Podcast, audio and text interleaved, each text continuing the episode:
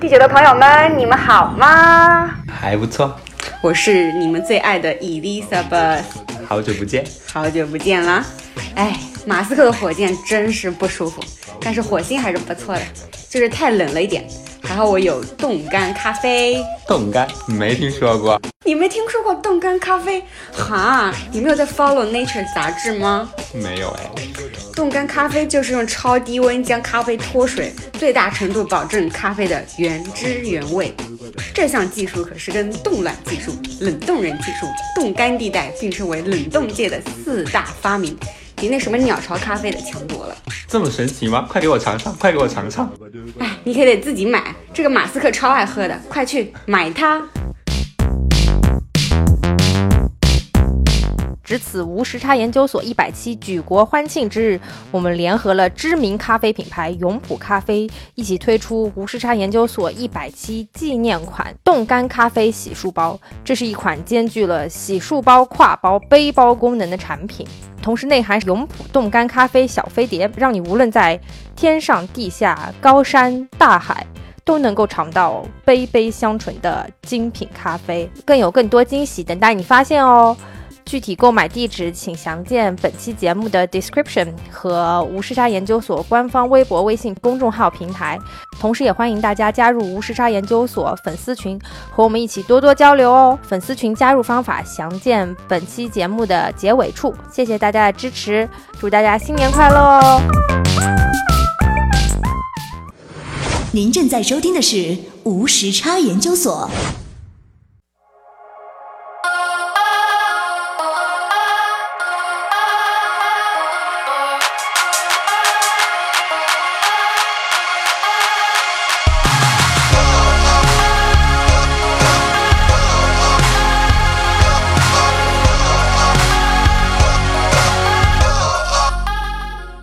大家好，这里是无沙研究所，我是科科。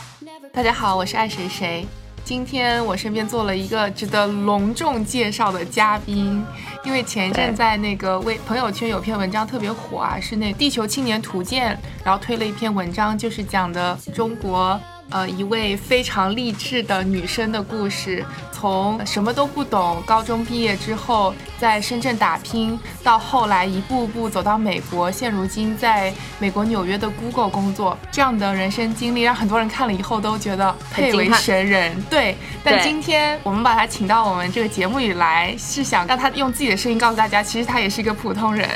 让我们欢迎孙林。欢迎今天的嘉宾孙琳，嗯，欢迎谢你们。Hello，大家好，我是孙林，我是一个马龙，接地气了。标签，敲对代码的农民。肖代码农民农民对，呃，是这样的，就是之前呃，我也跟周围的一些朋友讨论过，呃，咱们今天这位嘉宾，然后我朋友就说，哎，他们他为什么会来上你们节目？你们节目这么有名吗？我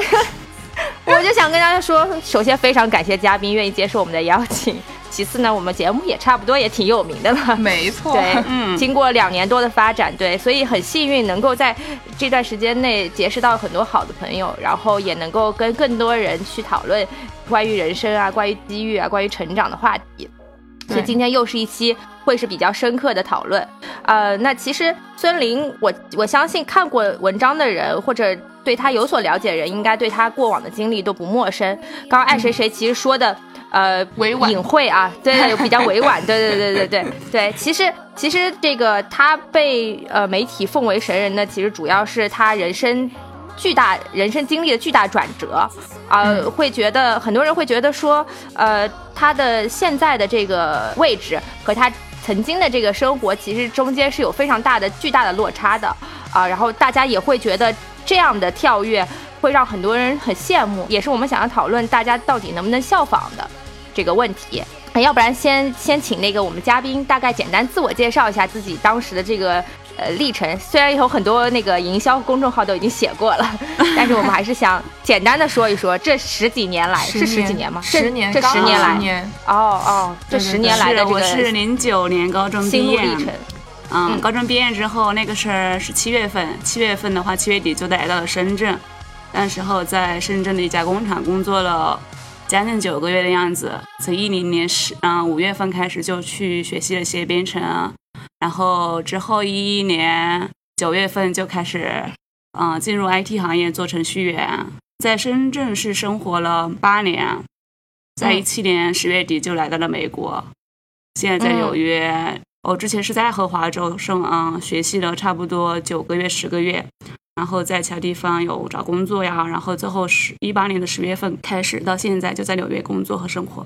像刚刚孙林提到点，基本就是那些营销号里会着重提的 提的点嘛，对。但是我跟他深入聊了以后，就发现他人生这段经历，其实在另一个侧面都有很多值得挖掘的地方。就比如说嗯一开始的时候，零九年高中毕业，然后在工厂工作了一段时间，那你当初是什么样的契机，你突然会想要去学编程呢？因为有大家这么多人都在工厂工作，或者是甚至不是在工厂，就比如说高中毕业的人，他们也没有想说要学编程，嗯，你是怎么想到的？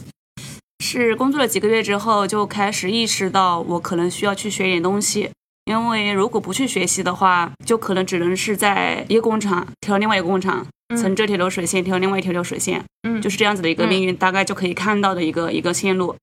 去学什么呢？那当时候我真的就是什么都不知道，在工厂里面生活的那一段时间，真的就是很无知，然后什么都不懂。所以呢，我就想起了我零九年刚刚高中毕业时，刚刚高考完，就有一家培训机构来到我们学校做一个推广，做一个夏令营的活动，嗯是嗯是免费的，包吃包住，然后还在另外一个城市，就对我来说就很有 吸引力，然后就可以去另外一个城市玩一玩。嗯所以呢，就在另外一个城市玩了七天，就接触了呃计算机，因为我在高中三年都没有，其实都没有机会，我们学校条件也很不好，所以就没有机会去接触计算机。所以在那个七天里面，才算是正式接触电脑啊，接触一些东西。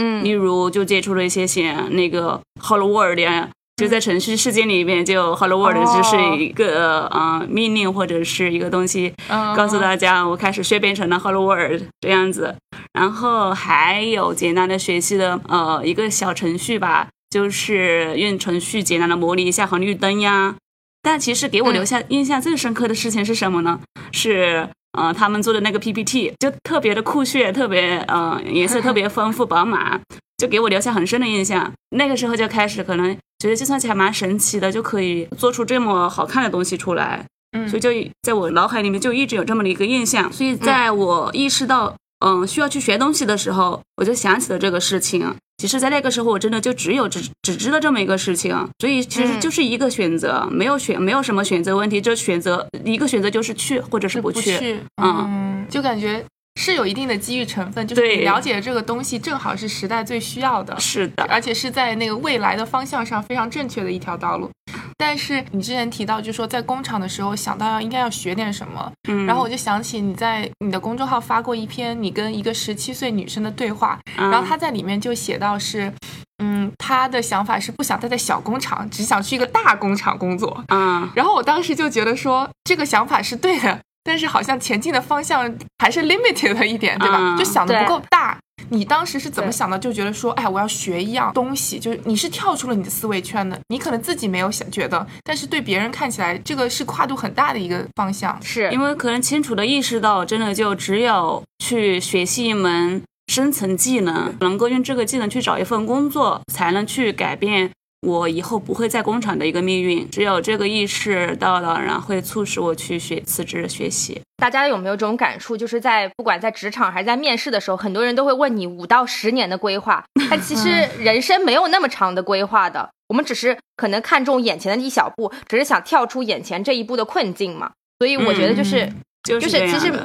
其实你根本就不知道你后来的人生会发生什么事情，但你只是当下非常想要改变现在的现状，然后你唯一的那条路就是学习编程。对我一直将自己的一个呃经历解读成一个解决问题的过程，解决当下问题的过程。当下遇到什么问题了，我真不知道我想要什么，或者是将来我可以去做什么，我不太明白。但是当下我能够发现，意识到自己的问题了，发现我不喜欢什么了，我发现我需要去改变什么的时候，然后就去解决这个问题，去想办法，嗯，怎么才能够解决这个问题。嗯，我说，那你学习到编程，发现喜欢吗？一开始我觉得还是蛮不错的。其实编程也是跟生活差不多，也都是解决问题。解决一个问题的时候会有成就感，比起一开始的时候那种新鲜感也是特别足。嗯、身边同事也呀特别爱帮忙，然后就跟他们可以学到很多东西，就还算是比较充实。嗯，但是慢慢呢。就一直嗯做着一些这样子的事情，虽然每天做的事情跟工厂里面是完全不一样，但还是会觉得会有点稳定简单。嗯也这也就是为什么后来想出国留学的一个其中一个点，或者是想学英语的一个点吧。嗯所以一开始的时候，编程给你解决了当时的问题，但是长期在编程就是做当程序员，又有给你新的问题，但对的是也算是给你一个契机去发掘别的东西，嗯，对吧？当然，嗯嗯，其实，在深圳的时候，你又开始了另外一个，就像我们斜杠青年最喜欢说的 side hustle，就是你创办了一个公众号，对吧？嗯，叫 Let's English。你当时是又又是因为什么原因呢？对我一四年的五月份创建了这个英语公众号，英语学习的公众号。在之前呢，我一二年的时候就有开始去嗯学习英语嘛，然哎，后当时为什么呢？是因为我成为程序员之后，就发现我身边的人都比我优秀，嗯都要么就是好的学历，工作能力强，会表达，嗯，然后就意识到我自己好像什么都不是，一个高中毕业生，然后工作还不久，嗯，有时候表达都还一个事情都表达不明白，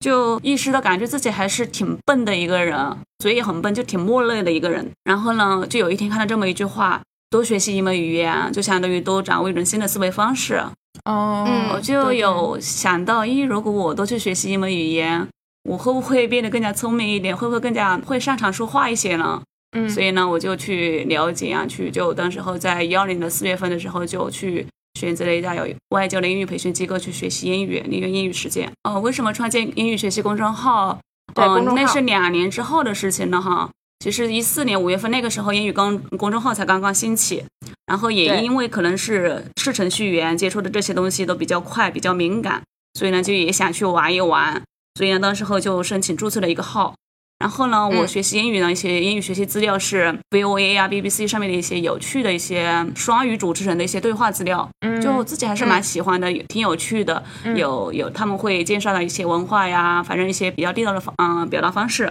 嗯，所以呢，我就想把这些资料我一个人学习，那我也可以跟其他人分享，嗯、跟大家一起学习嘛，所以我就想讲这些资料稍微整理一下，将自己的学习过程整理出来，整理成文章，就在公众号就开始跟他们分享。后来就这个号就慢慢，因为也也是一个风口吧，我觉得就慢慢扩大了对啊，就感觉嗯当时这种公众号互联网思维真的是很超前的。对，是的，而且感觉是孙林是跟着互联网这个叫什么移动客户端，对对移动客户端一起发展起来的。风口，对那只猪。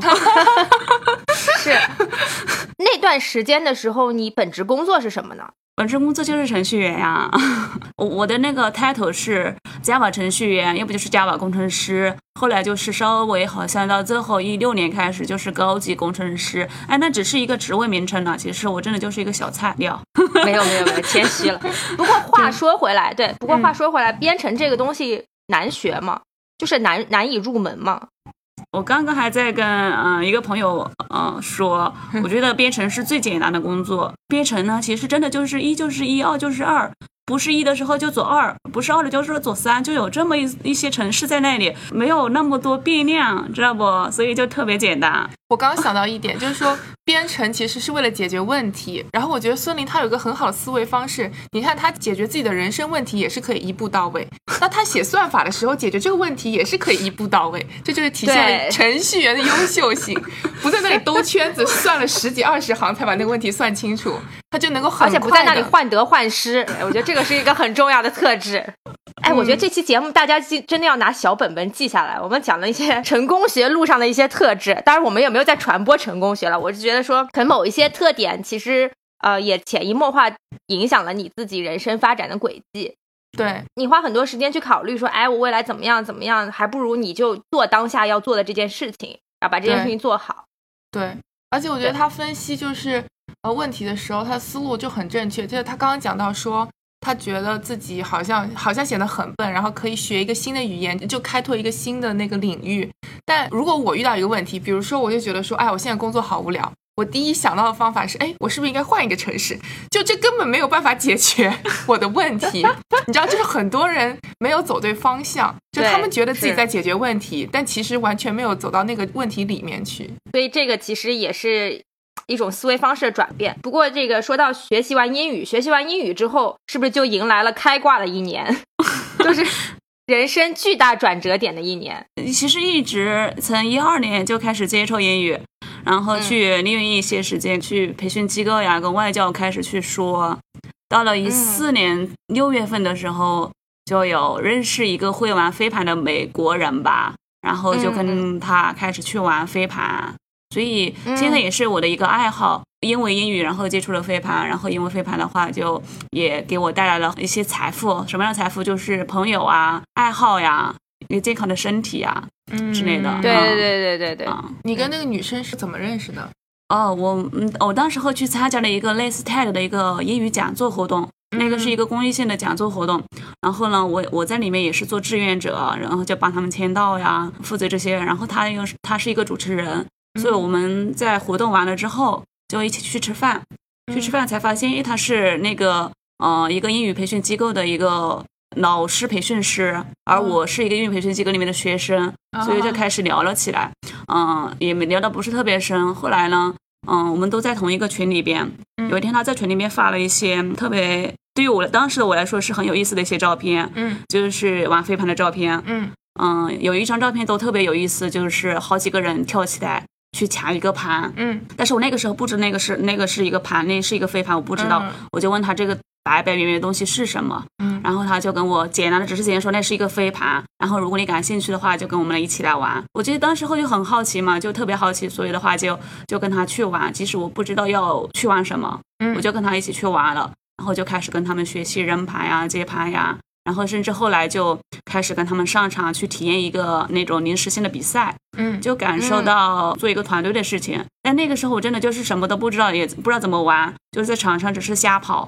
才意识到，嗯、我的身体素质很差，就跑几分钟下来就是气喘吁吁不行。嗯就后来就开始，诶，因为这样子，我就还是开始自己去锻炼身体，去跑步呀，嗯，加强身体素质。这个两个爱好也算是同时进行吧，有一些时间就跑步，有一些时间就跟他们到处玩打比赛，嗯，玩飞盘。他这个跑步和玩飞盘都玩得非常认真，他跑过五次全马，天飞盘参加过比赛，就不是我们这种兴趣爱好，他是认真的。他感觉就是再也不想一头扎进去，对，然后一头扎进去就一定要做到最好。但我觉得很神奇，就是如果他不是因为认识美国女生，是基本没有什么可能会接触飞盘了，因为这真的是连我都没有玩过飞盘，首先在国内根本就没有人玩，然后感觉就是美国是一个玩飞盘的大国。嗯，是是的，纽约人，嗯，纽约在纽约这边特别人多。不过刚刚就是说到这个经历的时候，我其实也在回想，我觉得，嗯，虽然你你说的轻描淡写，但其实这个过程当中是有很多的需要自己去跨出、勇敢跨出那一步的时候。就比方说啊，就是咱们说到说跟外教对话，或者是认识国外的朋友，或者去参加 TED 去做志愿者。其实很多的这些活动必须要你自己走出你自己当时的这个舒适圈，或者是你要敢于勇敢去跨出这一步。那个时候你会不会觉得有有很多不自信的地方？其实我觉得我心里确实心底深处有一种自卑，会相信自己做的不会做做不好。但是就是因为这样，我可能才要逼自己，嗯，去做点事情。尤其是做程序员，其实真的程序员的生活没，嗯，就整天跟电脑说话，就很期待可能下班之后去，或者是业余时间找人说说话，让无聊的程序员生活没那么无聊。可能我也是没那么像其他人那样爱好自己的工，嗯，对工作有那么热情，那么高的热情。我可能也只是一个普通人，然后只是把当下的事情做好了，就没有像那样去精益求精、求深求精，去研究技术呀、搞底层呀，嗯，和搞得明明白白。我是没有，尤其是在国内的时候，我还真的还特别排斥加班，我不喜欢加班。然后一下班一到点，我就去玩飞盘了。哦，嗯，就还是比较热爱生活的这么一个人，对吧？是就下班了以后，就是到点了就要走了，我要找乐子，就是干点自己喜欢的。那你在玩飞盘的期间，就有没有发生什么好玩的？有没有遇到一些有趣的人？有啊，其实真的飞盘里面圈子是里面的人是来自各行各业，有的些是一些大神来的，有些都是反正就特别有意思，都是一些有一群很有意思的人。嗯然后嗯到我脑海里面的第一个事情是，我一七年要离开嗯中国的时候，我们去武汉打了一场比赛。然后因为大家知道我要走了嘛，嗯。那也是我最后一场比赛在中国，嗯。所以呢，我们就在淘淘宝上每个人都买了一顶那个皮卡丘的帽子，然后我们都是戴着那个皮卡丘的帽子打比赛，然后哦，在那个场地上就特别看着特别感动。讲话的时候，因为我们玩飞盘会有围圈，嗯然后选那个玩的好的或者是精神最佳的，嗯然后就会有一些讲话呀，然后喝酒啊，反正就是都都想让我去多参与一点，然后大家都对我特别好，特别爱我。嗯，嗯，感觉你收获了一堆很好的朋友。是的，是的，他们每次回深圳，我都会想着，感觉像是第二个家乡一样，嗯因为我大部分朋友都在那边，都跟他们在一起，都特别开心。嗯，那你除了去过武汉比赛，还去过哪些城市啊？哦，其实，在亚在中国的时候去比打比赛是最幸福的一个事情。现在才意识到，因为在纽约这边，嗯、打比赛没那么好玩，没有那么没有那么在国内打比赛好玩。哦，是吗？嗯，在中国的时候会去东南亚的一些国家呀，例如例如菲律宾、哦马尼拉，嗯然后还有马来西亚这些国家。嗯国内的一些亚洲赛事会好玩的一些是是因为什么？会有呃免费的食物，也不算是免费的食物，就是会有好吃的、嗯好玩的啊 party。啊，哦 我们是有两很好天比赛，一般星期六晚上会有好玩的 party，并且氛围也会稍微轻松，嗯，友好一些。嗯然后这边呢，嗯，就没有好玩的 party，嗯，好吃的也没有。因为玩的人太多了。大家是，并且都是有一个抱团的性质在里边，就可能是如果你是在那个圈子里边，可能一开始都不太好融入进去。嗯啊有小团体。嗯，小团体对。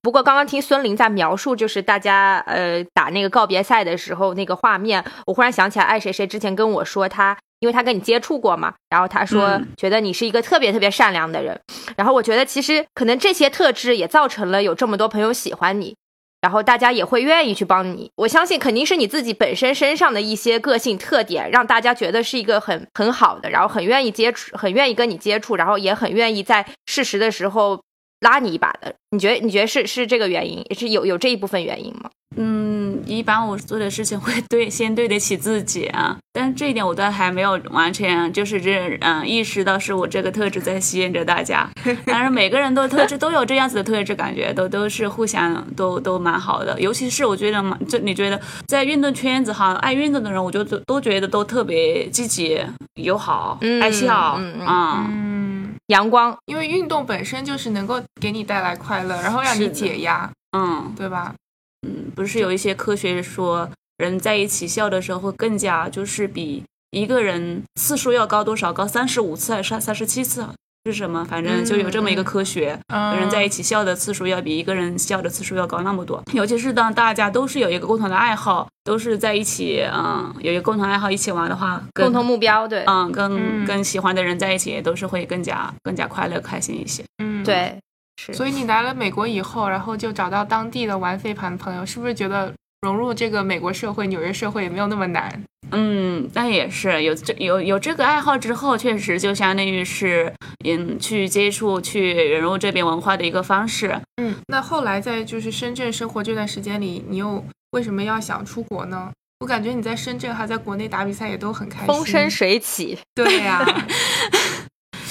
嗯，有有这个想法是一在一六年有一个圣诞节的时候，就有跟这一群非凡朋友一起玩嘛。嗯，就他们都是真的是特别优秀，要么就是有出国留学经历啊，要么就是有在国外打工的一些经历，嗯要么就是英语特别好。嗯其实这些都是对我的一个，也算是一个刺激，嗯就是让我觉得我只是一个简简单单、平平实实的一个程序员，没有什么嗯、呃特长，就只会写代码。玩飞盘也是玩的一般，也就就没有任何其他的一些特色或者是比较精彩的经历去跟大家分享的。嗯，然后这是一个刺激。当当我有一开始有这个想法的时候，是可能当我接触英语之后，好像学的不太过瘾啊，就是感觉学了些这些东西，还是只是这样子说一说，感觉都不太爽。然后就有萌生一些嗯想去国外嗯留学的一些看法。甚至我在一四年的时候，我在嗯、知乎呀以及微博呀都去提过这些问题。就以我当时的条件，能不能出国留学？我当时条件是什么？就是月薪当时候才六千，还在参加一些自考。高中毕业的学历想去想去留学这样子的一个奢侈的梦想，我在知乎上提的问题叫什么？奢侈的梦想值得去坚持吗？就当时我就提了这么一个问题。大家怎么回答的？没有人，没有几几乎没有人回答。嗯，去试，嗯，有一个人就说了几单几个字，去试了才知道之嗯之类的。但是有那么一个记录在这个那里，就就觉得哇，我当时还有这个想法。后来其实都知道自己不太可能，都搁置了。然后到了一六年，然后慢慢接触了之后，然后就嗯引发了可能我之前心底里面的一些梦想，一个梦想。哎，然后呢你从，什么时候开始用知乎的？也是从 一四年开始吧。他现在有是互联网改变人生，对。嗯我觉得互联网的出现对于这我们这一代年轻人的影响还是很大的。是的。对。但是对，一六年的时候，你就下定决心要去要出国了。一六年其实那个时候也没有，那个时候也是没有任何存款，嗯，是因为我学习啊，因为我在学习上其实还花了挺多钱的，嗯。然后并且天哪，第一次听到听到有嘉宾说自己在学习上花了很多钱，感觉很很尊重，是 respect。之前都之前这之前那些嘉宾都比方说买了很多什么东西，然后各种怎么对，有的没样之类的，然后有的没的，对，哦，是我，呃，我确实身边朋友给我的反，嗯、给我的反馈就是在学习上，啊、花的钱特别狠，啊、特别能花钱啊。嗯，嗯，特别能嗯。投资自己，对对对，另另一种程度的投关键是。也是我因为是自己呃出生嘛，没有很多资源，然后能做的事情真的是特别有限，并且做的呃做的这些学习投资也很多东西确实都没有给我带来一些当时在当时看来是确实是没有一些实际效果的。嗯嗯例如那个远程教育的一些专科学历啊，以及自考呀，这些真的是一点用都没有啊。哦但是的话能提升学历的一个方式，到给到我的话，就只有去啊、要么就是参加成考，要么就是通过远程教育去提升学历，然后或者是参加自考，最后拿到一个没有含金量的一个本科学位。嗯，但其实就是一个社会的门槛，有时候你又不得不去，就是去走这一步对，走这个那个流程，对。那你为了就出国，你做了哪些准备呢？呃，我是一七年年初的时候就开始计划去做这个事情。当时候就分析了一下，有这我我在网上有了解到这个项目嘛，就有美国耶鲁大学提供一个那个计算机科与科学的一个专业的硕士项目。然后他们当时的申请要求是什么呢？第一个要求是，那英语可以沟通；第二个是有一定的那个编程技术和工作经验，相关的工作经验。然后第三个呢，就是首付是差不多是要五六万的人民币的样子，嗯然后再加上一些其他费用的话，就差不多要十万块钱吧。嗯然后第四个是有有本科学位，恰好是有一个自考的本科学位，但是当时候也不太确定那个自考的本科学位能不能申请。但是我把这些分析下来呢，我就发现，诶，我有工我有工作经验，我有编程技术，英语应该也是可以沟通。嗯然后剩下两个什么问题呢？嗯、本科学位也是也有，然后钱钱是一个问题。然后我觉得我自己英语的话，如果是要去国外学习的话，我觉得肯定也还不太够。所以呢，我就当时候就开始，嗯、去报考雅思啊，以及开始存钱啊，就往这两个大目标去着想。嗯对，当时其实，嗯，雅思也只是利用一些业余时间自己一个人复习，也发现没有什么太多的作用。但是这个项目的要求，嗯，申请门槛比较低，都不需要语言成绩，他们只是要求你过了那个技术面试和口语面试就 OK 了。所以当时候申请的时候，恰好恰好过了这两个面试。然后到了，并我设置的一个目标是，我当时候嗯存款是没有，然后但但我设立一个小目标，就是我要到一七年的十月份、九月份要存款十万。其实那时候就也是嗯有少玩一些比赛，或者是我那时候也公众号也赚了一些钱，恰好是那些哦嗯那些收入也是恰好可以养活我那个爱爱好，剩下的钱就是全部嗯可以放入这个存款。那也非常厉害了，对呀、多线操作，学 英语还可以赚钱，就分而且还能存下来十万块钱。对呀、哎，那是我的第一个十万。其实到那个时候是我在 TED X 上面也讲了，那是我的第一个十万，是在一七年，嗯，七月份其实已经就已经实现了。其实因为我那时候但是工资其实也还 OK 了，在深圳。嗯啊、哦，对啊，可以可以问具体 具体是多少钱吗？哦，其实这些都公开过的。嗯、当时候从一六年的八月份开始，我工资是税前是一万六，然后其实除去一些税啊，然后生活费啊，都可以存到一万二三的啦。嗯，哦所以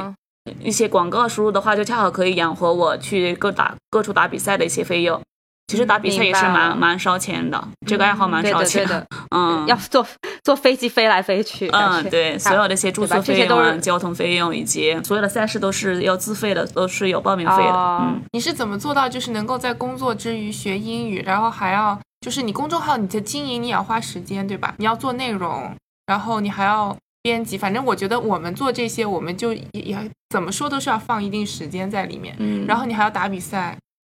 其实英语学习的内容都不是我自己的原创嘛，其实这些东西操作熟练之后，就真的还不太花时间。其实打比赛还是蛮花时间的。然后有时候因为这样，因为有时国内加班还是蛮严重，嗯、因为这样，然后老板对我的印象不太好，就就只、哦只要我一下班，一肯定，嗯，你这肯定去玩比要去玩比赛了，都知道我的那个呃计划，都知道我的下一步要做什么。但是你肯定工作干的也不错，老板不敢说什么别的。嗯，我觉得应该还是还工作效率算是一个比较嗯高的一个人啊。嗯啊，呃，然后之后就顺利申请到这所学校是吗？嗯，是。所以这个大概是一个为期，我看是好像是九个月是吗？它的一个层模式是上课模式，确实是在学校里面上八到九个月的课程，就是嗯。大概我们是修了几门，修了四门课，然后再修了足够你去找工作的一个学分，然后找到工作之后就是边工作边修学分的一个一个状态。哦，然后我现在是马上是一月份将会收到学位，十二月份嗯毕业，其实差不多这个时长是有两年多一点点的时间。这样如果能拿到毕业证的话，就是两年多一点点，因为一七年十月底开始嘛，然后到嗯一九年的十月底，其实我是五月份已经完成了所有的课程。然后之后的一些嗯申请毕业的话，因为他们只能申请两次，一年申请两次的一个毕业，所以要么就是六月份，要么就是十二月份，所以我申请的十二月份的毕业。这样子贷款的时间，还贷款的时间就稍微长一点点。但是当时你有想过，如果一旦找不到工作，你怎么办吗？我有想过的，其实我也当时也很怀疑这个项目，其实怀疑是怀疑，但当时候我也是做了很多功课，然后去查这个项目到底能不能去。嗯，一些英文网站呀、中文网站我都去有搜索过。诶，发现我觉得有些人也是在有阐述自己的经历，是嗯通过这个找到一些工作，找到工作的。我就嗯知乎上也有一些人回答说这是一个呃野鸡大学，不值得去。然后也反正就还算是比较争议的两个方面，但是我选择了相信。我当然肯定也担心我到美国之后能不能找到工作，但是如果找不到工作，就是最差的结果就是再回来嘛，就是八九个月之后，那也是我的一段经历。我觉得八九个月之后，我可以在在深圳再再找工作，我觉得也是一段经历，在美国的一个学习经历。是，嗯，我觉得这个过程可能反而让我没那么担心。我觉得我可以去经历一些不一样的事情，可以去学习，可以，并且在一个异国他乡去接触一些不一样的文化和人，即使最后再差就回国呗。啊、嗯，嗯所以就嗯出国这十个月本身就已经挺吸引你的了。，对，是的，嗯我我是想不了那么远的，我只能想到这个九个月长的时间，我能去学习，能去做一些不一样的事情，那我就去了。那我九个月之后能不能找到工作，我真的就是也没有想那么多啊。嗯嗯，到了美国之后是如你所愿的吗？我觉得对我在学校的那段时间也是特别充实，因为我们那个学校哈，虽然是嗯、不出名，但是呢，我觉得学习氛围特别好，并且也特别多元。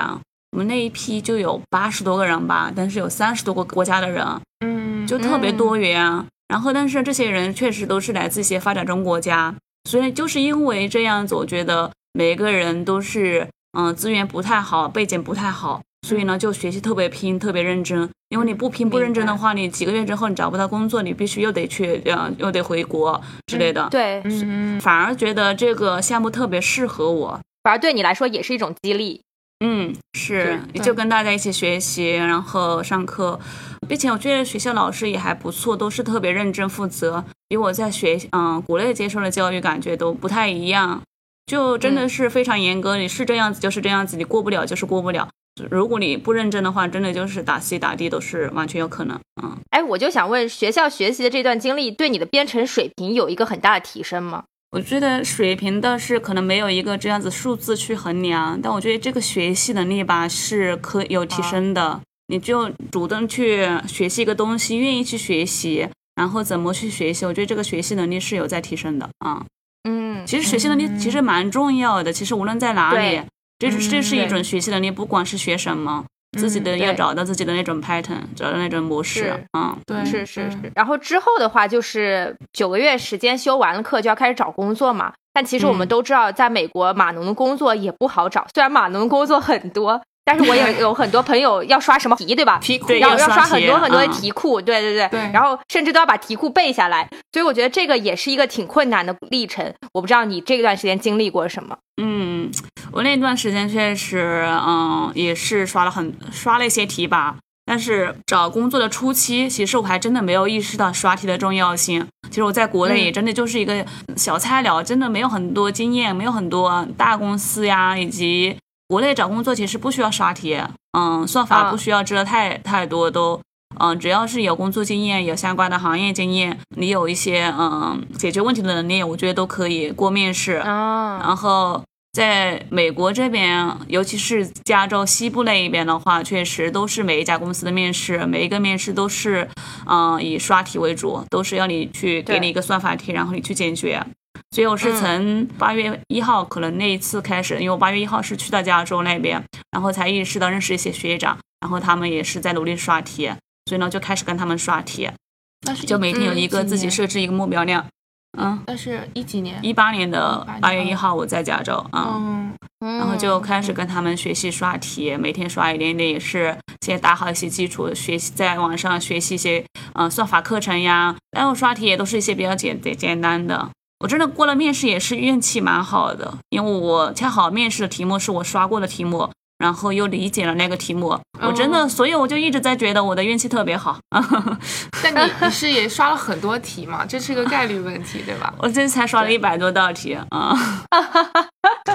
但是你知道吗？刷百道题是在我们程序员世界里面是最少的，有很多人刷了五六百、一千的。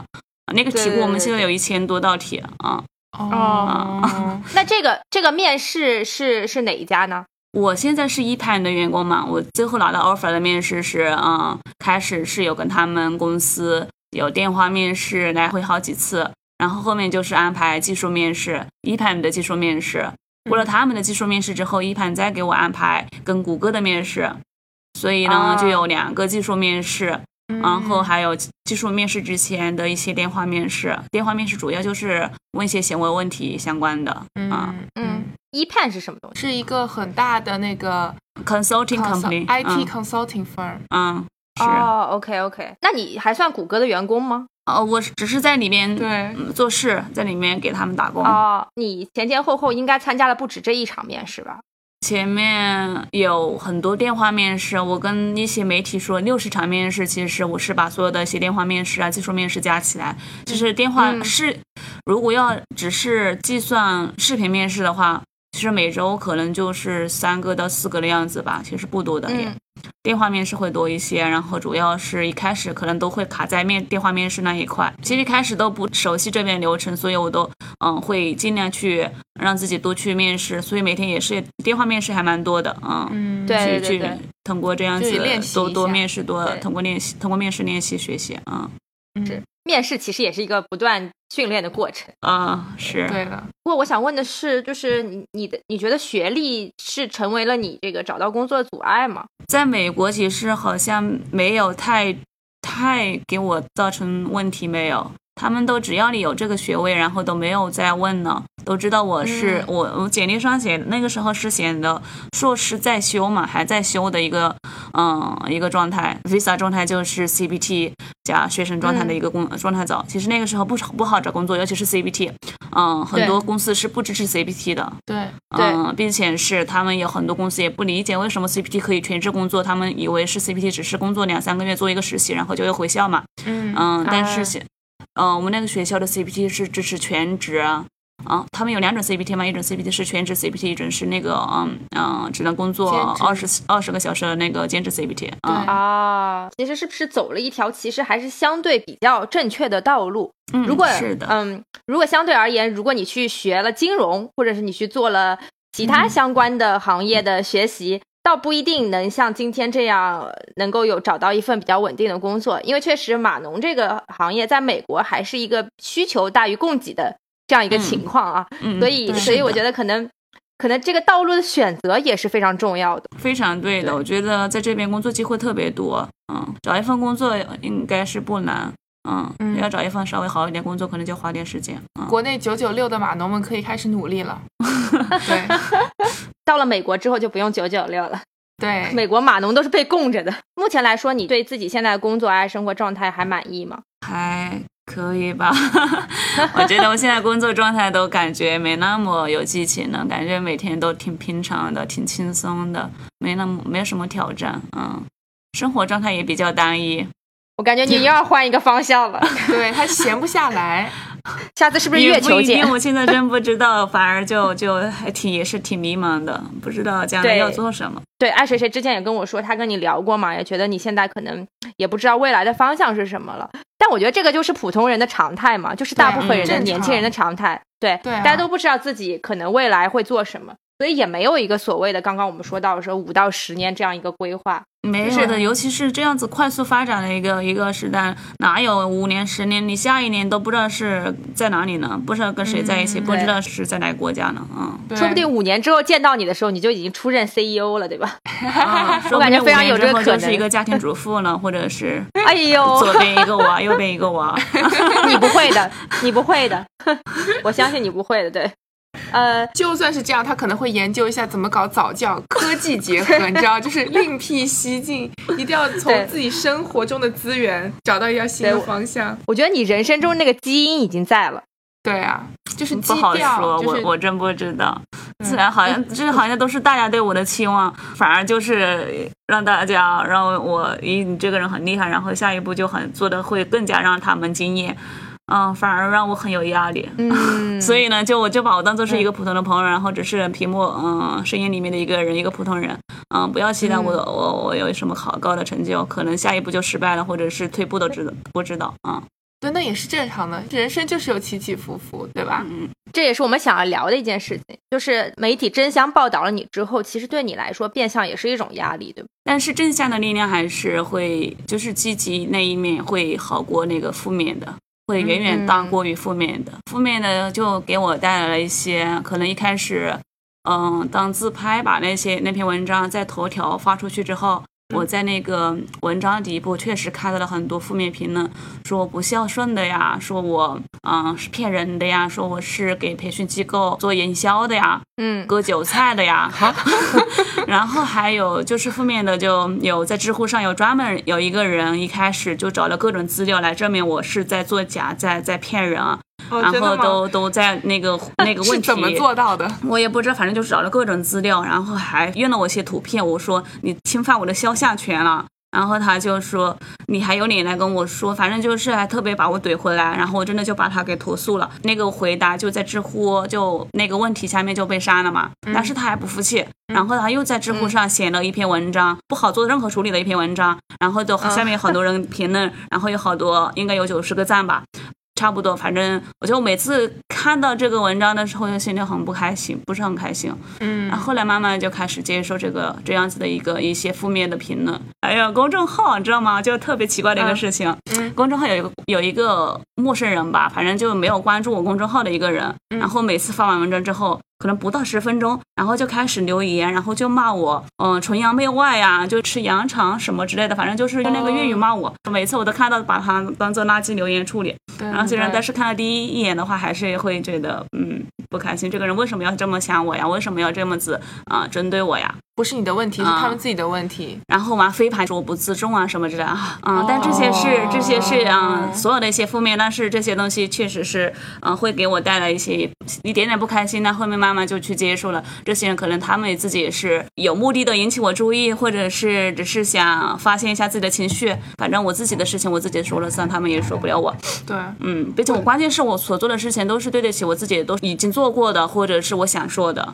嗯嗯嗯嗯嗯，啊，正面的正面的一些影响呢，其实让我更加的打开了我的人脉圈子吧，让我去认识一些更加有呃力量，或者是更加有影响力的人。嗯嗯，也让我去接触了一些不一样的人，因为之前一些文章故事慢慢被人知道之后，在纽约其实都没有六七月份吧，就每每一周都可能要见两两个人或者三个人，就跟他们聊天啊，差不多就一聊就是两个多小时啊。嗯我觉得这些也是，虽然不知道现在记起来的东西可能不太多，但是我觉得也是有自己也在影响，然后他们也在影响我的一个过程。嗯，嗯，我觉得这也让你结识了更多的朋友嘛，包括我们也是很有的对的幸认识了是这样子的。对 嗯我们 我们以我们在纽约的，我们作为一个在纽约和北京的电台为担保，你你你真人真的出现在了真实的纽约。没错，我们要放看到的到那个不是一个假的知乎还有虎扑上，但其实这个也是一种心态了，我觉得你的成你的成功，其实他们就有点怎么说呢？酸。对，很多人希望能够把你的成功定义成偶然，这样会让大部分人心里好受很多，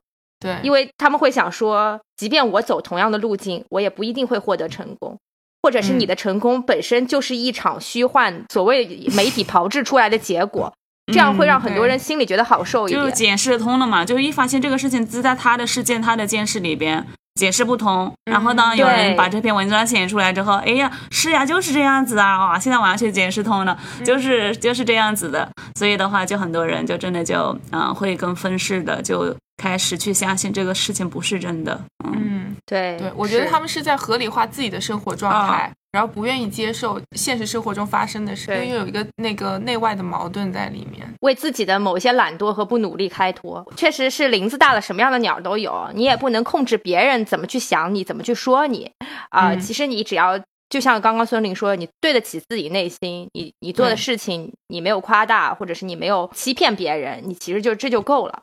对听说前段时间这个参加了一个非常牛的活动啊，就是去了一趟 TEDx 深圳是吗？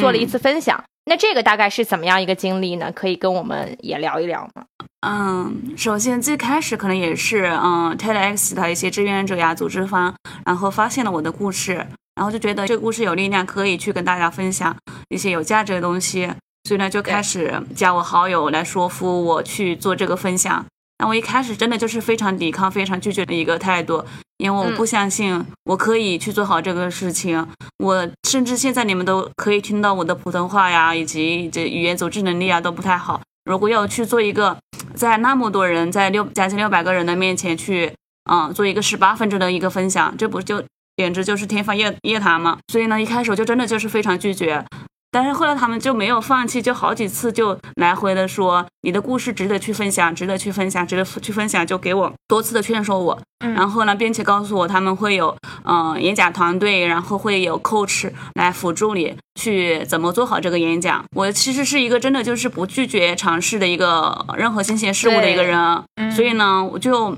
开始 OK 啊，你们只要能你们都能信任我，我不会搞砸，在台上不会搞砸。那我也都不去尝试，那岂不是对不起大家，也对不起我自己？嗯所以呢，我就开始抱着嗯、呃尝试的心态，就开始跟他们去嗯、呃沟通，开始跟他们去嗯做一些 pitch idea 的一些 meeting 啊，然后后面就努力的跟那个 coach 沟来回沟通，就怎么去打磨稿子，怎么去把这个十八分钟演讲做好。嗯嗯，期间也确实做了很多很多准备。其实到了会场那一天，彩排那一天也是很紧张，很紧张。但是我有一个很好的 coach，然后他对我真的就是像朋友一样，也像导师一样，给我了很多帮助，给了我很多建议。会场那一天就反而没那么紧张了。就能够感觉反而有那种兴奋感，有那种使命感，想去把这个分享带给大家，想去把这个分享做好的一个使命感在那里，就嗯，发现十八分钟没那么紧张，没那么糟糕，就很快就过去了。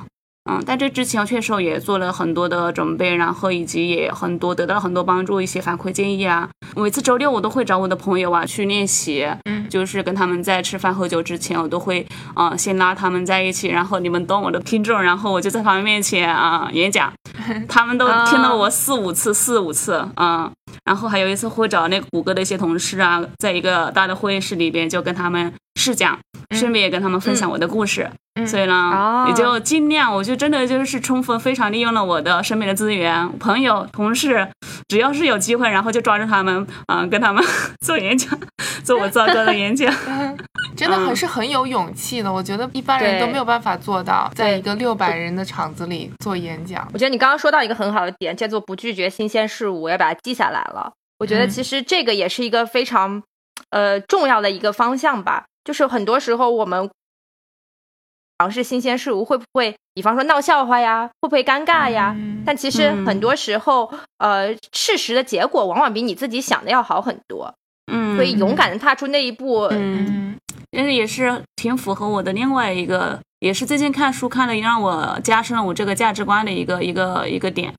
嗯，是什么呢？就是关注当下的一个变化，而不是那个结果。结果只是嗯一个临时的状态，马上就过去了，成功也好，失败也好，就马上过去了。如果是关注嗯这个变化的话，你从一开始，然后到最后，即使这个演讲没有成功，然后这个变化这个过程其实也是一个嗯有收获的过程，对于我来说。所以呢，对每一点其实到了另外一天，到了下一天，到下一天，这些每一天都是有一个有变化的过程，然后反而就可能关注这个呃成长的状态，而不是那个成功的状态，可能会更加促使我去做一些事情，去做一些成长。嗯，我就觉得他活得特别明白，就很多事情都想得特别清楚。不是，这个是我在书上看到的，就是真的是前一段时间我看了那个李笑来，啊、财富自由之路》，他就说，嗯、关注成长而不是成功，成功只是一个嗯、临时的状态，就是先假设我现在成功，但是成功已经过去了，其实已经不存在了，反而是从这个起点到下一个起到下一个点的一个一个变化的过程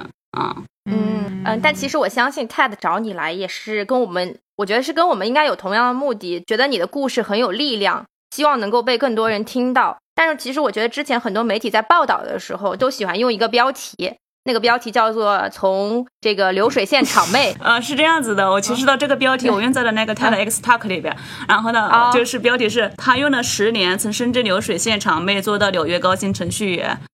啊，所以你自己其实不介意这个这个 title 是吗？啊，我其实更加介意的 title 是什么呢？就是把我标签为励志，然后也有很多人叫我励志姐，然后我不是特别喜欢。嗯，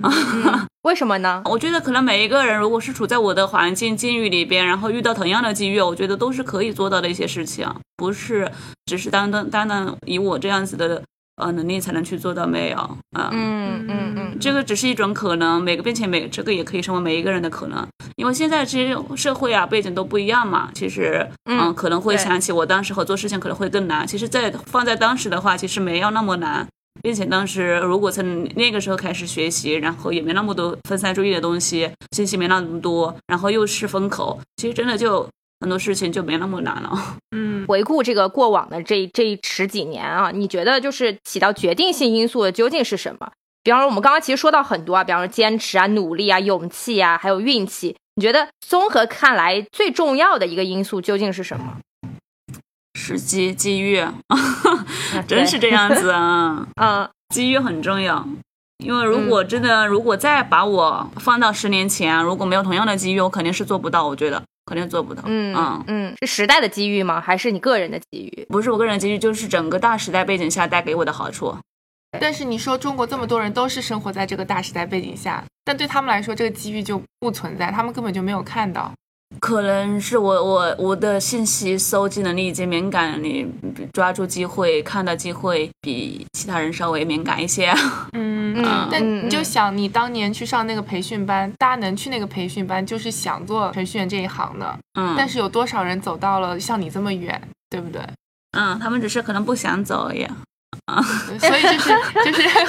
还是要有就是有渴望，然后有有目标、有梦想，然后同时有努力。或者想清楚自己想要的是什么东西。前段时间，因为在群里，在我们的这个五十沙研究所线下群里，大家讨论过呃关于你的这个故事吧。然后其中有一个听众就问说，很想知道说你的眼界的转变是怎么造成的啊？他们觉得说，其实呃从一开始的这个咱们媒体所谓的这个场妹。到后来的这个谷歌程序员，其实中间是一个很大的这个生活经历和眼界的转变。但我当时他问到这个问题的时候，我是这么回答的：我说，其实是你路上这一路以来遇到了什么样的人，经历过什么样的事情，对你的眼界是一种潜移默化的增长，它不是一个、它不是一个忽然突变的过程。我不知道你你是不是这种感受？我还是挺认同的，确实，嗯，我在一四年，可能那个时候也就慢慢开始去参加一些活动。我觉得这些活动也是让我去认识一些更加优秀的人，更加有想法的人。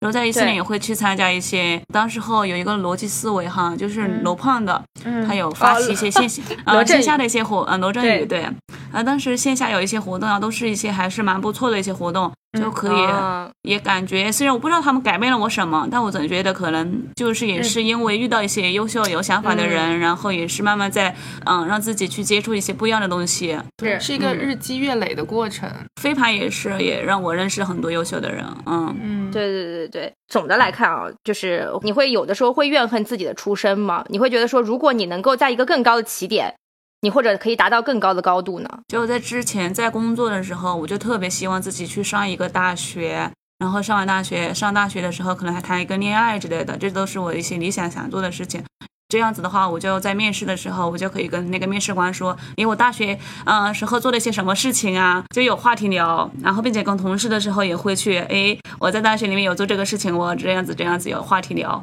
嗯，但是后来慢慢才发现，也其实我我觉得社会也是一个大学，让我去接触很多东西，反而让我的成长可能会更快一些。也虽然我的出身不能带给我去上大学，但是的话，我后面是我可以自己去做一些这样子的事情。反而我觉得自己没有资源，嗯，背景不那么好，让我更加去珍惜每一次机会，珍惜看到一个机会，然后真的就是嗯扑上去，真的就去抓住，去好好利用这个机会。反而我不会去怨恨出身，不会，我反而觉得这个是一个优势对我来说。因为群里有一个朋友说，你比个很多人很很多有相似境遇的人幸运的一点是，你有来自家人的支持，这个是这样的吗？嗯，其实一开始我爸妈也不太了解。我在外面啊做什么？一开始他们 开始在工厂的时候，他们知道，哎，你就去是去工厂做事情了。但后来我边工作边学习，去学习编程的时候，他们也不知道我在干嘛。你在学习什么？编程是什么？电脑是什么？他们都不知道。嗯，反正就知道你在河南。每次回去过年的时候，你你厂里面是什么样的情况呀？嗯，加不加班呀？说你你进的是什么厂呀？反正就是问题，大概就是围着一个工厂的一个一个话题，因为他们只知道去外面打工就是进工厂。嗯，就只是这么一个概念，然后所以呢，也跟他们解释，也可能解没有解释。我说在学习，然后当时他们可能当时听到哦你在学习，或者是在工作，在做稍微不一样的事情啊。后来成为程序员之后，就跟他们说工资是这样子啊，然后他们发现就工资比其他人、其他建工厂的一些人要高一些，然后也慢慢觉得，因为你做的事情可能稍微不一样。但是还是局限在，因为可能只是在工厂里面做一个不同的职位，或者做做一个管理者之类子的一个样子，所以呢，也不知道我是慢慢的是在做一些改变。所以呢，他们知道我慢慢有自己的一些独立能力，并且是慢慢变好的一个能力，所以他们就很放心我去闯一闯，并且当时和家里情况也还算是。嗯，不需要我出太多，就是家里我爸自己也有自己在打工，然后的话就，嗯，家里的经济情况他们自己可以支持，就不需要我寄钱呀，或者是一定要是依靠子女子女然后才能生活下去的一个家庭嘛。虽然是在农村，但是的话至少是可以，嗯，温饱呀，以及有自己的工作可以可以支持下去。所以那个时候我都没有寄一分钱给家里，就是一直在学习，一直在做一些看起来当时候没用的事情。其实去美国这件事情还是一个比较大的决定。当时你爸妈听到这个事情的时候是什么样一个反应呢？嗯，还还，我爸真的是还挺惊讶的。就是我说我要去美国留学了，他的第一反应就是你怎么还在读书啊？就是一直在我，因为我一直有跟他说，或者是在考一些自考本呀，他也不知道自考本是一个什么样的概念嘛，就觉得又在读书又在学习。然后，但是呢，到底是在干什么？其实也他不太确定，所以跟他说我要去美国读书的时候，啊，就就对这个反应，怎么还在读书？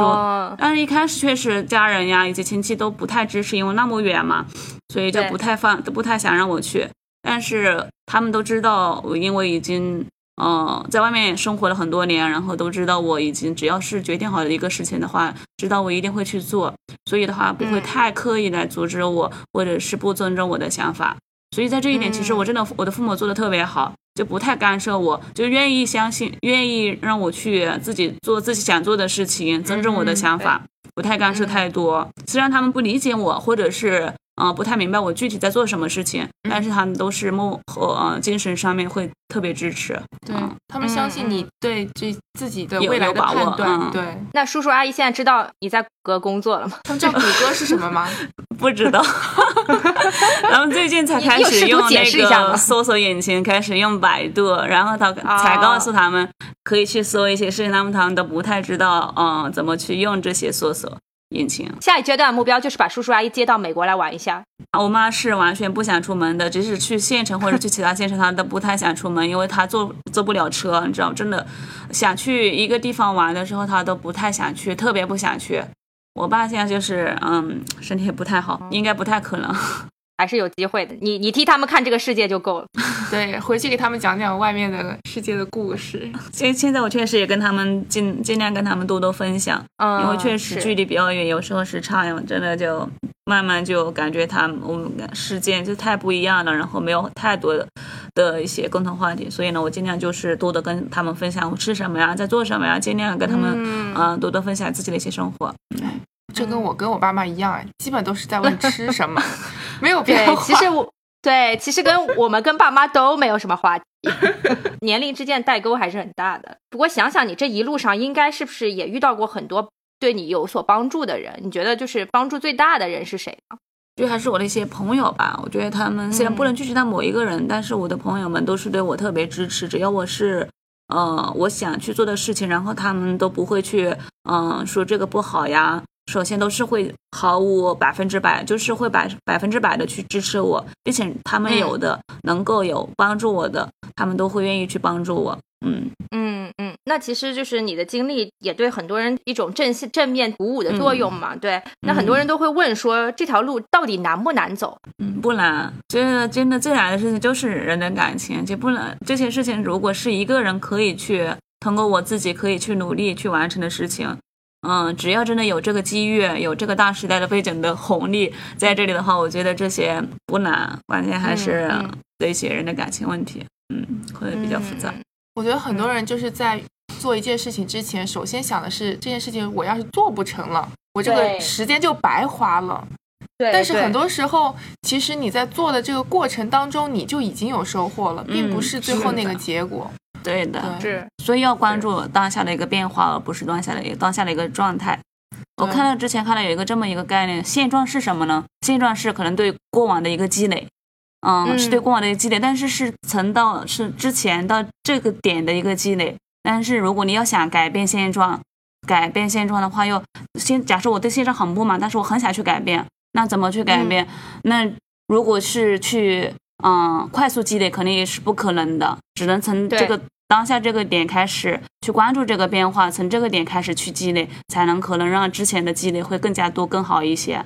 然后，嗯如果嗯只是想快速的改变现状，你完全也是改变不了啊！已经现状都已经积累好了，都是要么就是好的，要么就是嗯状态就在那里，嗯。嗯，讲道理都是一套一套的，因为他每 天花两个小时积累看书做笔记。天呐，主要其实真的就是一个价值观吧，还是一个价值观，就是关注一个变化嘛，关注成长嘛。其实成功的状态，或者是做到，或者是没有做到的一个状态，其实真的没那么重要了。如果真的是过程是你去嗯努力的去付出了，我觉得这过程都是一个呃一个值得记录的一个过程，值得嗯值得去做的一个过程。你觉得你自己是不是一个这种不撞南墙不回头，然后或者是死磕的，有一种死磕的精神在？可能有些事情会吧，但是有些事情如果如果是不太认可的事情的话，我可能也不会那样子。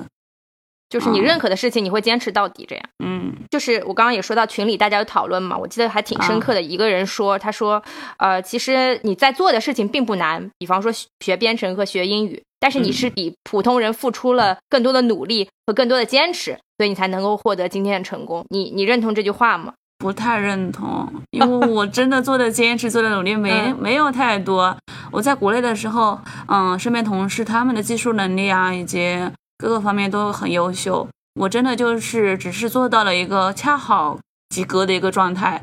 有什么嗯问题我就解决问题。嗯，该做什么事情我就做什么事情，真的就是没有做太多让自己特别优秀的一些事情，就是更加高效一点点吧。嗯，嗯嗯。但是嗯在一些沟通能力啊，以及我觉得我自己一直沟通能力就不一直不太好，就反正跟同事相处跟他们相处好像都不太好，因为我们之间的爱好又不太一样，然后他们也不太喜欢，不喜欢我去做这个爱好，因为好像挺花时间的，然后又又每次加班的时候你还不在，反而就造成一些不好的影响给他们。我我想说的就是，我我在我的工作能力。除了在一些解决问题和分析能力比较强之外，技术能力是很菜的。我觉得技术反而可能不是那么重要。其实，在 IT 行业哈，其实真的就是学习能力跟解决问题的能力是比较关键的。当你去把这个事情分析清楚了，你把这个问题解决了。嗯，虽然可能这是底层工作的一个一个一个能力吧。如果是作为一个嗯优秀的程序员，我觉得这两点是会很重要，就是学习能力跟解决问题的能力。我我不并并不是说自己是优秀程序员，我只是一个合格的程序员。其实我听完之后，我觉得，嗯，你对自己的认知还是非常的清晰的，然后也没有因为媒体的一些夸大或者怎么样，然后把自己放在一个嗯神坛的位置上，让自己下不来。我觉得就是呃，怎么说呢？有一句话不是说呃，命运嘛，命是弱者借口，运是强者自谦嘛。我觉得我相信你一定是在某种方面有特别的特质，但是你自己却能够很云淡风轻的看待这一切。我觉得这个是其实是很难做到的，因为很多人一旦获得了所谓的世俗认同的世俗眼光的成功之后，他们会飘飘然，会觉得自己哎，我什么都可以，哎，我我好像。我好像没有什么我我做不到的事情，这些其实应该也是有时候会有的。有那么多人关注我，我有那么那么被那么多人喜欢吗？嗯，这有时候也会会很去在乎，会在乎这些。嗯嗯嗯。所以成为就是有名的人是什么样的感受？好像都差不多，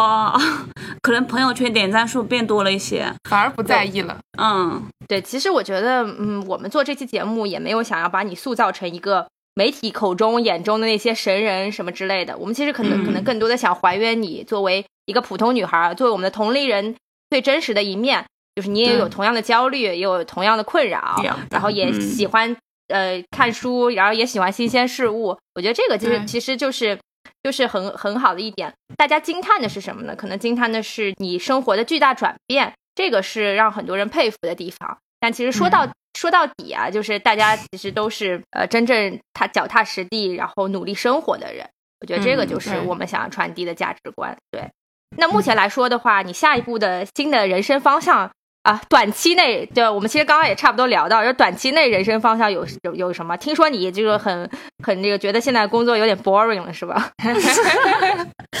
是这样子，嗯，我现在是有打算，明年三月份的时候跟一个朋友一起去报一所大学提供的一个线上的一个硕士项目。嗯，你爸说怎么又去读书了？还能不能机器学习分支相关的？那我现在也不太确定，我之后嗯，这会不会去做这个事情？因为我就发现很多事情，我定了这个目标，然后嗯都没有去，也没有实现。例如我年初的时候，我就说我要去考这个嗯那个 data engineer 的一个 certificate，但是我现在都还没有花时间去考。好吧。所以最近在忙什么呢？啊，最近有有。有专注一些嗯输出呀，然后尽量将自己的一些输入稍微整理一下，然后将自己的一些感悟啊，以及书上看到的一些价值观，我觉得自己认同的，然后或者是我自己本来就有的，然后又看了书，又加深了我的一些价值观，然后就可以通过自己的一些嗯输出表达方式，糟糕的输出表达方式，嗯呈现在我的公众号里面。可以希望帮助到一些人吧，但我也不太确定，只是可能这个是我的一个现现在的一个，就是想进一步去做一点点有意义的事情的一个起起点。嗯，我觉得他比很多人嗯比较高明的一点是，他在每一个阶段都有一个小的人生目标，而很多年轻人其实连这个小的人生目标都是缺失的。呃，人生的变化并不是就像我们刚刚说，人生的变化它并不是一个跳跃的过程，很少有人是一个跳跃的过程。它都是在潜移默化的、慢慢一点点积累当中呃改变的，所以设立一个小的目标或者是一个短期的小的成就，这王健林说对吧？赚他个一个亿，先先 赚，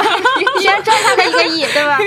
就是这个可能是对于我们来说，今天听完这个整整整期节目之后最大的一个收获。而且你可能你因为某一个原因打算做这件事情，但你可能在过程中得到的不仅仅只是这么一件事情。对。对，而且对对对，就有点像是把你这个圈子越扩越大，你永远都不知道你能够呃发展的新方向是什么。如果你一直在原地，自己在这这个小圆点的话，你没有办法去接触外面的那个世界。嗯，是，其实我觉得今天还是挺有收获的。我相信听完这期节目的听众们也觉得挺有收获的。我们今天想要拆解的是一个什么呢？拆解的是一个呃被媒体或者是营销公众号所宣扬的很 glamorous 的人生，但是其实也有很多呃不为人知和普通的一面。啊，我们可能总结下来，我觉得是有几点吧。第一个就是所谓的知识改变命运。然后第二个就是不会拒绝尝试新鲜的事物，第三个呢就是对于自己的未知领域不用太过于患得患失，然后认定的方向，坚持去做，做好眼前的每一小步的改变，同时要勇敢，要自信。就是我觉得这是我我不知道总结的对不对啊，但是我觉得这是我听下来之后最大的体会。而真正能够全部做到这些的人呢？确实不多。虽然我们今天的主主人公孙林非常云淡风轻的讲了讲自己的这个过往的经历，然后，呃，但是但是我觉得其实确实有很多值得大家借鉴和学习的地方。毕竟所有人的成功都不是偶然的。所所以非常感谢孙林来跟大家分享这期节目，然后也希望之后能够保持更加密切的联系，然后也多年之后你人生又 又一次发生巨大转折的时候，我们还能有幸采访到你啊！希望那个时候还能给我台留一个小小的位置，谢谢。在节目的最后呢，我们要请孙林说一个本期节目的关键词。那这个关键词呢，我们会将用于让粉丝加入我们无时差研究所托儿一所的微信粉丝群，成长，成长。好好好，那大家具体参与方法就是关注吴世沙研究所公众号，然后在后台回复“成长”，就能够获得本期啊、加入呃微信群的二维码，大家直接扫码进进群就可以了。好，那今天的节目就到这里啦，谢谢我们本期节目的嘉宾，谢谢你们，谢谢跟我聊天，嗯，谢谢，没有没有，谢谢所有听众。Sometimes running that low takes you all the way home.